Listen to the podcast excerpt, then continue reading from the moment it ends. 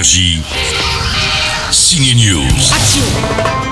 Dans le premier OSS, Hubert, bonisseur de la batte, découvrait l'Égypte et Dalida. Après, c'était le Brésil dans le deuxième film. Direction maintenant l'Afrique dans OSS 117, alerte rouge en Afrique noire. Qu'est-ce que j'ai pas entendu? Et ils sont susceptibles et, et il faut prendre des gants.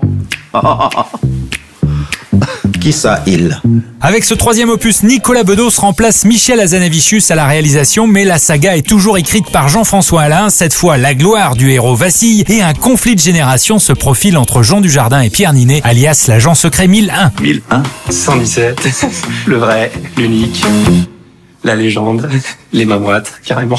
OSS est toujours un peu idiot et raciste, cette fois c'est encore plus à ses dépens, mais c'est vrai que cette comédie fonctionne bien sur moi car je suis un bon client du ton des dialogues, qui sont toujours un peu canailles, comme dirait Jean Dujardin. C'était la bonne idée de le confronter à la jeunesse. Et puis à la nouvelle pensée, aux années 80, qui se libère. Forcément, ça me rend un peu plus rance, un peu plus vieux. Il y a toujours une envie de façon de casser le héros, d'abîmer un peu le jouet. Et quoi de mieux de le faire avec un jeune agent secret Ne plus le mettre forcément avec un faire-valoir féminin? On a beau nous dire, c'est très politiquement incorrect. Finalement, pas tant que ça, au fond, parce qu'en l'occurrence, c'est lui qui est visé. Ce qui ressort euh, généralement d'OSS, c'est des phrases, c'est la connerie, c'est le truc qu'il faut pas dire. C'est que les gens adorent ça. C'est la blague un peu canaille, quoi.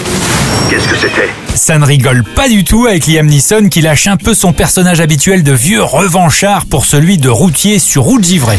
Putain de Dieu, ça sent pas bon. Dans Ice Road, Liam Neeson joue donc un conducteur de poids lourd réquisitionné pour une mission périlleuse sur route ultra glissante et qui bien sûr va mal tourner. Que tout le monde les scènes d'action d'Ice Road auraient pu être mieux filmées, la mise en scène est parfois brouillon, mais ça le mérite au moins de changer un peu ces courses-poursuites de poids lourds sur route glacée. Bon film. On arrive.